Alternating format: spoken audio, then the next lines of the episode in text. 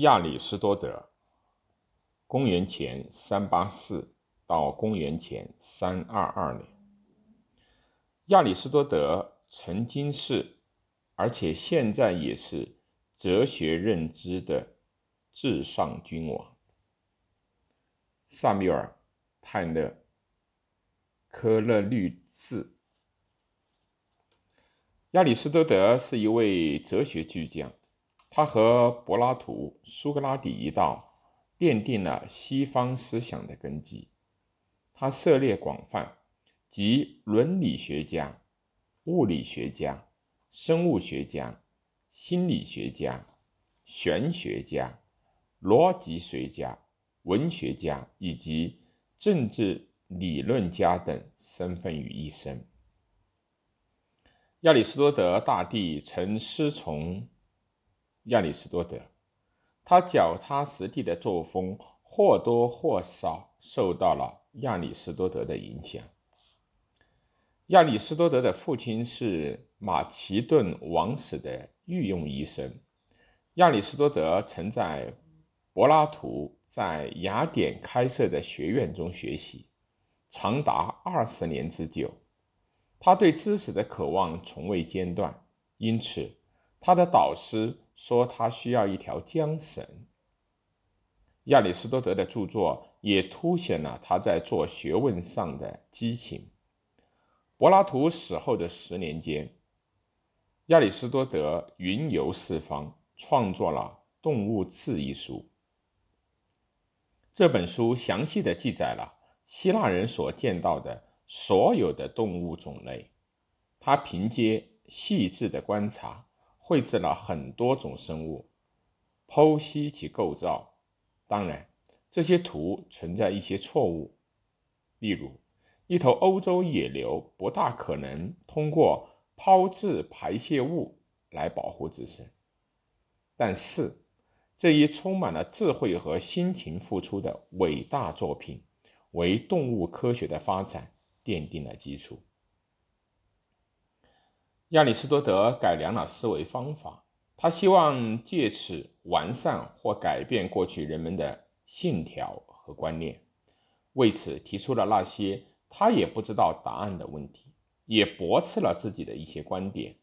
他现存的著作读起来比较晦涩。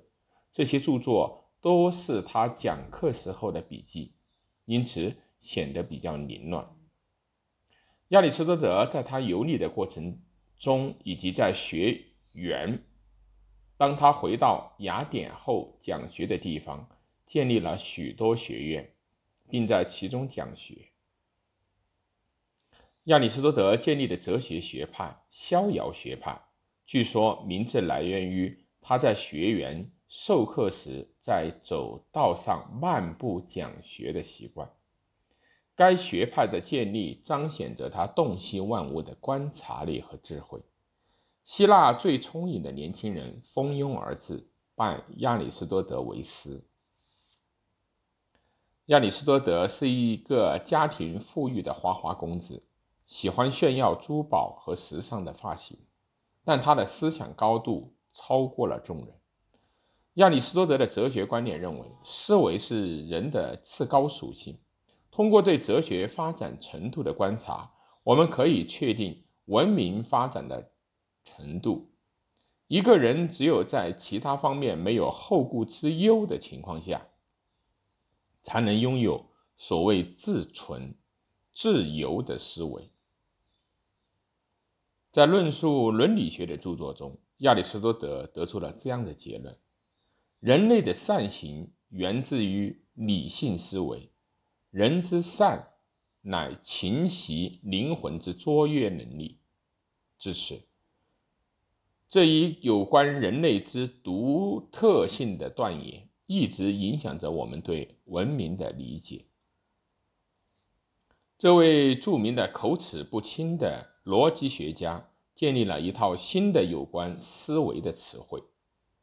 亚里士多德使逻辑学成为哲学的一个独立分支。为了能够更准确地表达他的意思，他想方设法为他的理念造了很多新的术语：物质、本质、潜质、能量等等。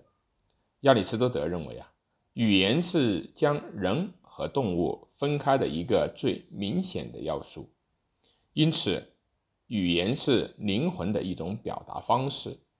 他提出，研究我们的语言对于理解我们的思维至关重要。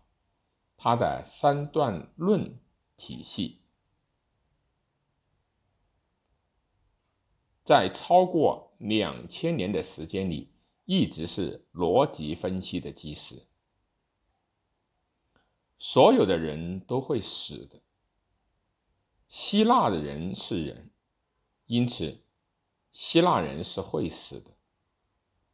亚里士多德在四十二岁那年返回到家园，担任马其顿国王十三岁的王子亚历山大的家庭教师。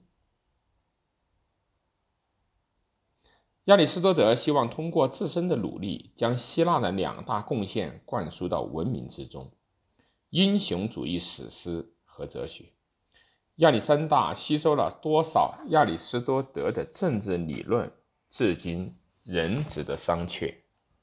亚里士多德的观点基于希腊人比其他种族的人要优越的理念。亚里士多德意识到。一个政府应该由公民的需求和数量来决定，但同时，他认为最好的政府的形式是由一名开明的君主统治的城邦形式。亚历山大大帝作为创造帝国的独裁者，并没有从这些观念中受到很大的影响。尽管如此，亚里士多德的观念相对当时的政治理念来说是很先进的。这些观念。也从根本上影响了古希腊文明的发展。在《诗学》一书中，亚里士多德提出了悲剧的基本要素。此后研究戏剧时，都必须研究这一要素：行动的一致性。一个中心人物，这个人物不幸的缺陷导致他的陨落，同时。亚里士多德提出了一个进化的过程，在这个过程中，观众随着舞台上的表演，仿佛是身临其境，情感得到净化。亚历山亚历山大大帝于公元前三百二十三年去世，雅典城内兴起了一股反马其顿的潮流，迫使亚里士多德逃离雅典。据说。亚里士多德想到另一位伟大思想家苏格拉底的惨死过程，担心雅典人会旧病复发，再次荼毒哲学。他返回到他母亲在埃维厄岛上的宅地，仅仅一年以后就因胃病而去世。据说亚里士多德为人善良，充满爱心。对待子女和仆人十分的慷慨，这正是家庭幸福之道。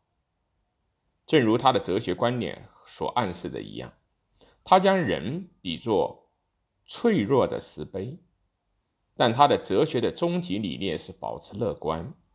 柏拉图曾说：“灵魂被囚禁在肉身体内，迫切寻求逃离这个充满。”改变和幻想的世界，但亚里士多德并不怎么这样认为。根据他的理念，灵魂是身体内化的一部分，生活因其本身而令人满意。